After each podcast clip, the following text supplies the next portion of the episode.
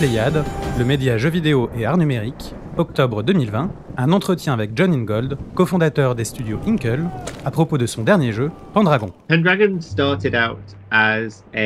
Pendragon a démarré comme un prototype totalement abstrait.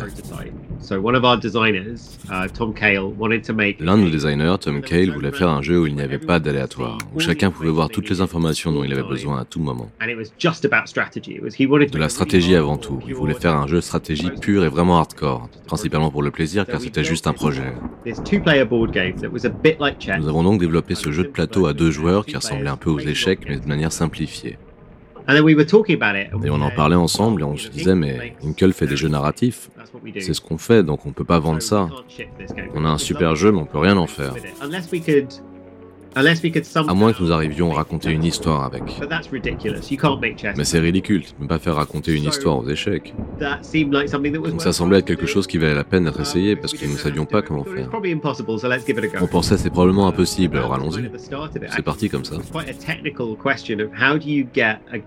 En fait, c'était une question assez technique, savoir comment obtenir un jeu qui se joue comme les échecs et qui crée une histoire en même temps. C'est ce qui nous a amené à un jeu où les pièces se parlent et se disputent tout en bougeant sur le plateau et répondent à ce que vous, le joueur, êtes en train de faire.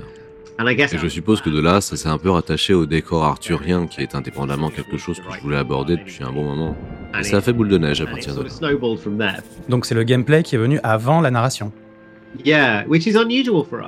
Oui, ce qui est inhabituel pour nous. La plupart de nos jeux commencent par qui sont les personnages, que font-ils?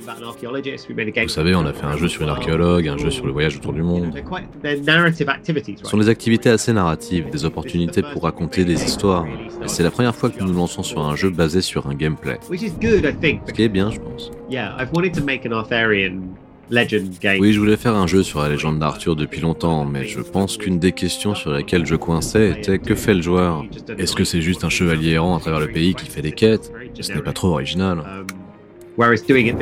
A contrario, avoir ce gameplay et d'une certaine façon rajouter les personnages par-dessus, à vrai dire, ça s'est écrit tout seul, et ça a fonctionné tout de suite. Par ailleurs, on retrouve la légende arthurienne dans la multiplicité des points de vue des différents personnages qu'on joue. Le truc avec le mythe arthurien, c'est qu'il n'y a pas qu'une seule version de l'histoire d'Arthur. Tout le monde dit Oh, je connais bien l'histoire du roi Arthur, mais quand on leur demande vraiment, ils ont entendu parler de ceci, de cela, mais personne ne sait vraiment. Par exemple, personne ne sait quelle épée est Excalibur. On sait tous qu'Arthur a retiré l'épée de la pierre, on sait tous qu'il a reçu une épée d'Anna du lac, mais laquelle de ces épées est Excalibur? Sont-elles les mêmes? Et ça, c'est parce que ce n'est pas une histoire, c'est un ensemble de personnages qui est raconté encore et encore. Il n'y a pas qu'une seule bonne version.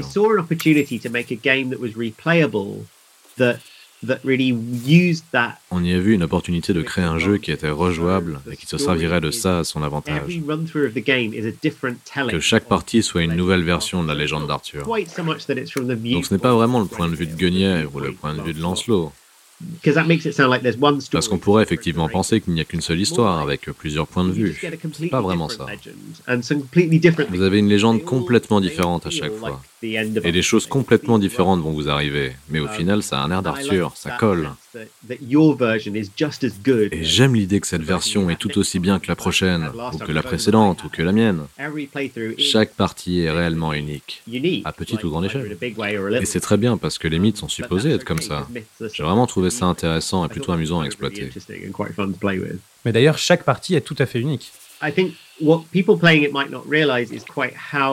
J'ai l'impression que les joueurs pourraient ne pas se rendre compte à quel point la production et la randomisation du jeu est profonde. Chaque carte, à chaque endroit, est remodelée à chaque lancement. Chaque scène que l'on joue, bon, certaines sont plus étroites, sont plus restrictives dans le gameplay, et d'autres offrent plus de liberté, mais le jeu n'offre pas vraiment de scénario. Il a un millier de choses que les personnages peuvent dire, il faut assimiler. Et c'est basé sur qui parle, ou ce qui vient de se passer, ou sur ce que quelqu'un d'autre vient de dire à l'instant. Et le jeu sort ces phrases les unes après les autres. Parfois, ces phrases ont des conséquences liées, comme donner une capacité spéciale ou tuer quelqu'un pour de bon, faire que deux personnes se détestent ou quoi que ce soit. Et voilà, c'est le seul contrôle que l'on ait en tant qu'auteur du jeu. Ajouter toujours plus de contenu en disant ce sont les situations pendant lesquelles cette ligne de dialogue prend du sens, et ensuite on lâche prise. Donc quand on crée un parcours qui a une histoire, en fait, je vais essayer de vous le décrire. Ce serait comme jeter une pierre en haut d'une colline. Elle va rebondir, rebondir. Elle finira forcément en bas. Mais on ne sait pas du tout ce qu'elle va toucher pendant sa descente. C'est vraiment sympa quand on reçoit des rapports de bugs des joueurs parce que bon, ça devient toujours un peu compliqué, il y a des fois des petits problèmes et l'histoire s'emboîte mal. Et les gens envoient des bugs en disant Oh, j'étais sur les marches du rocher blanc en train de parler au chevalier et puis il me parlait de ça. Et moi je dis Mais de quoi tu parles? Cet endroit n'existe pas. De quoi parle ce chevalier? Non, en fait, il servait de ça et puis il n'a pas utilisé le bon mot. Je fais Bon, ok. Um, le circuit du jeu n'est pas fixé du tout. Donc là, il y a une inspiration de Rogue, le jeu. Oh yeah, definitely. Yeah, Rogue was one of my favorite games. Mais oui, c'est clair. Rogue était un de mes jeux préférés quand j'étais petit. L'original en a essayé. Il était très limpide à ce sujet, avec des règles bien ancrées qu'on découvre en jouant. Mais tout le reste est différent à chaque fois. Je n'aime pas comparer Pendragon à un roguelike, parce que dans un roguelike, à vrai dire, chaque fois qu'on joue, on apprend des compétences. On découvre des secrets du monde qui nous aident. Donc plus on joue, plus on devient meilleur. Et je suis pas sûr qu'on puisse s'améliorer vraiment dans Pendragon. C'est intéressant à chaque fois qu'on joue et chaque nouvelle situation est intéressante également. C'est quasiment plus un générateur de puzzles. On n'atteint jamais un moment où on maîtrise totalement Pendragon. On peut le pulvériser simplement parce qu'on le connaît par cœur. D'ailleurs, c'est intéressant parce qu'à la sortie du jeu, certains joueurs de stratégie sont venus me voir en me disant Mais ce n'est pas comme un XCOM, je ne comprends pas. Et des joueurs de roguelike sont venus me voir et m'ont dit Mais ça fait dix fois que je joue au jeu, j'ai pas l'impression de m'améliorer. Les, les, gens qui jouent régulièrement aux échecs, ils jouent, ils disent Oh, j'ai tout de suite compris, c'est un générateur de problèmes d'échecs, voilà ce que c'est. J'imagine que c'est plus un jeu d'échecs qu'un roguelike en fait. Vous savez, les échecs, c'est un roguelike finalement. À chaque fois qu'on joue, on meurt, on doit recommencer. Enfin, peut-être pas la meilleure analogie. Et puis, il y a pas mal de situations qu'on peut résoudre sans combattre du tout en fait. Ce qui m'intéresse, c'est de raconter une histoire. Donc on voulait des scènes avec des dialogues qui auraient de l'épaisseur. Pas juste des personnes qui hurlent. C'est très fun et j'aime bien que ce soit là. Mais si tout est comme ça, c'est pas vraiment nécessaire d'avoir un dialogue. Un peu comme dans Uncharted, on peut faire une belle partie d'Uncharted, par contre passer toutes les scènes de tir avec le volume coupé. On va pas rater grand chose. Également, j'aime l'idée que les dialogues soient influencés par les mouvements des personnages sur le plateau.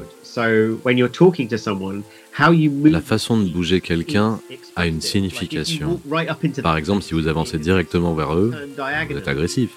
Si vous tournez sur le côté et que vous rangez votre épée, ils vont réagir à ça. Comme un être humain en fait. Parfois, je trouve que le jeu n'arrive pas à refléter parfaitement cela. Parce qu'il y a forcément des limites à ce qu'on peut faire. Mais je pense qu'à chaque fois, il comprend. Chaque fois qu'on se tourne, un villageois réagit un peu plus calmement en réponse. Et je trouve que c'est magique, c'est super cool. Il n'y a pas assez de jeux qui réagissent à ces petites choses que font les joueurs. Je n'arrive pas à me souvenir la dernière fois que j'ai joué à un RPG qui faisait attention à ma posture ou au fait que je m'éloigne du personnage, voir si je lui tourne le dos. Et j'adore penser que ces choses-là pourraient être des moyens d'interagir avec le monde. J'ai le sentiment que ça devrait être comme ça. Je ne sais pas si vous vous rappelez du tout premier Assassin's Creed, il y avait ces moments étranges où quand on commençait une conversation avec un personnage, on pouvait se balader autour de lui. On pouvait s'avancer vers le personnage, lui tourner le dos et regarder vers la fenêtre pendant qu'on parle de quelque chose avec lui. C'était complètement sans intérêt, ils l'ont tiré des jeux futurs, mais moi j'adorais ça. Ça donnait quelque chose d'expressif à faire. Bon, ça ne marchait pas trop, parce que quand je tournais mon dos à quelqu'un, il disait jamais regarde-moi quand je te parle. J'aurais adoré qu'il fasse ça. Donc c'est un peu de ça. Donc dans un jeu de plateau tour par tour, c'est très facile à faire parce que quand vous faites un mouvement, vous le faites vraiment et le jeu peut l'interpréter. Et combien les joueurs font de parties en général? Je pensais que les gens allaient faire trois ou quatre parties, un truc du genre. Et en fait, les chiffres, ça fait que deux semaines qu'on est sorti, mais on a des gens qui en ont fait des vingtaines, des trentaines, d'autres dans la soixantaine de parties, et, c'est plutôt cool. Et je pense que c'est plutôt juste. Je pense pas que ce soit un jeu qu'on puisse jouer un millier de fois. C'est pas Spelunky, c'est pas Rogue, c'est pas Hades, donc on va pas pouvoir y jouer encore et encore et encore. Car il y a toujours cet aspect narratif central, donc quand on rentre dans une histoire, après un moment, on, l'a compris. Pas besoin de la lire à nouveau, donc pour moi. Donc pour moi, la chose importante dans Pendragon, c'est qu'il raconte une histoire. Et tu peux y jouer dix fois. Alors que la plupart des jeux qui racontent une histoire, on peut y jouer une fois, et ça y est, c'est fini, on pourra plus jamais y jouer.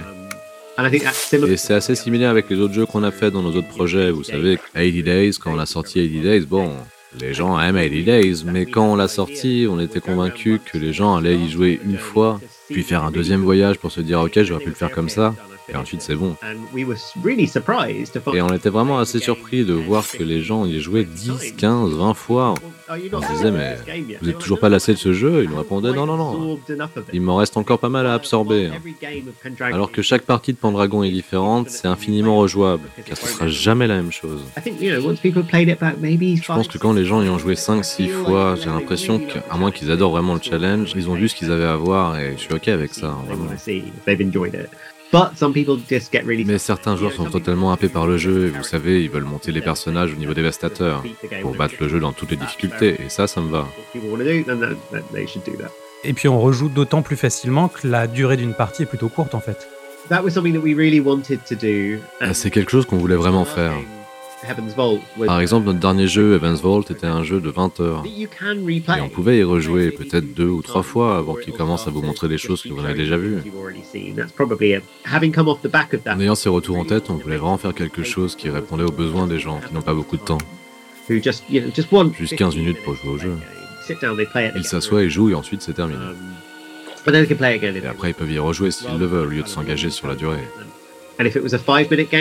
Et si c'était un jeu de 5 minutes, ça serait jetable. 40 minutes pour une partie, ça me semble bien. C'est la durée d'un trajet de train. Même si personne n'en prend plus. Après, on peut aussi imaginer que des joueurs reviendront à Vault ou Pendragon dans un an, deux ans et ils découvriront des nouvelles choses. J'espère vraiment que les gens vont faire ça. J'adore l'idée qu'ils puissent se dire Allez, j'y joue encore une fois et ils s'aperçoivent qu'il y a encore quelque chose à découvrir. C'est une si belle idée qu'un jeu puisse faire ça. Une chose qu'on a tenté de faire avec nos jeux, c'est d'assurer que le style artistique ne vieillit jamais. D'habitude, quand on joue à un jeu de l'année dernière, il paraît très vieux d'un coup, vous savez. La dernière fois, j'ai repris Assassin's Creed Odyssey que j'avais pas touché depuis peut-être juin de l'année dernière ou quelque chose comme ça. C'est toujours le même jeu que d'habitude, mais il était loin d'être aussi beau que dans mes souvenirs. Je voyais bien que tous les arbres étaient basé sur le même, qu'il y avait de plus en plus de popping dans l'environnement. J'étais vraiment très surpris par ça, parce que je m'en souvenais comme un jeu fantastique, un jeu vraiment sans défaut. Et en fait, quand j'y ai joué un an après, tout ce que je voyais, c'était que les défauts. Ces jeux en 3D réalistes, en haute définition, vieillissent vite, vraiment vite. Une chose qu'on essaie de faire dans nos jeux, c'est que le style artistique ne puisse pas vieillir trop vite. Comme 80 Days, il sera pareil dans 10 ans, il aura toujours la même tête. Pendragon est disponible sur PC et Mac. Merci à John Ingold pour sa disponibilité, ainsi qu'à Thibaut pour les doublages. Cet entretien a été réalisé à l'occasion de l'épisode 39 de notre podcast, que vous pouvez retrouver ainsi que toutes nos autres interviews sur notre site laplayade.fr.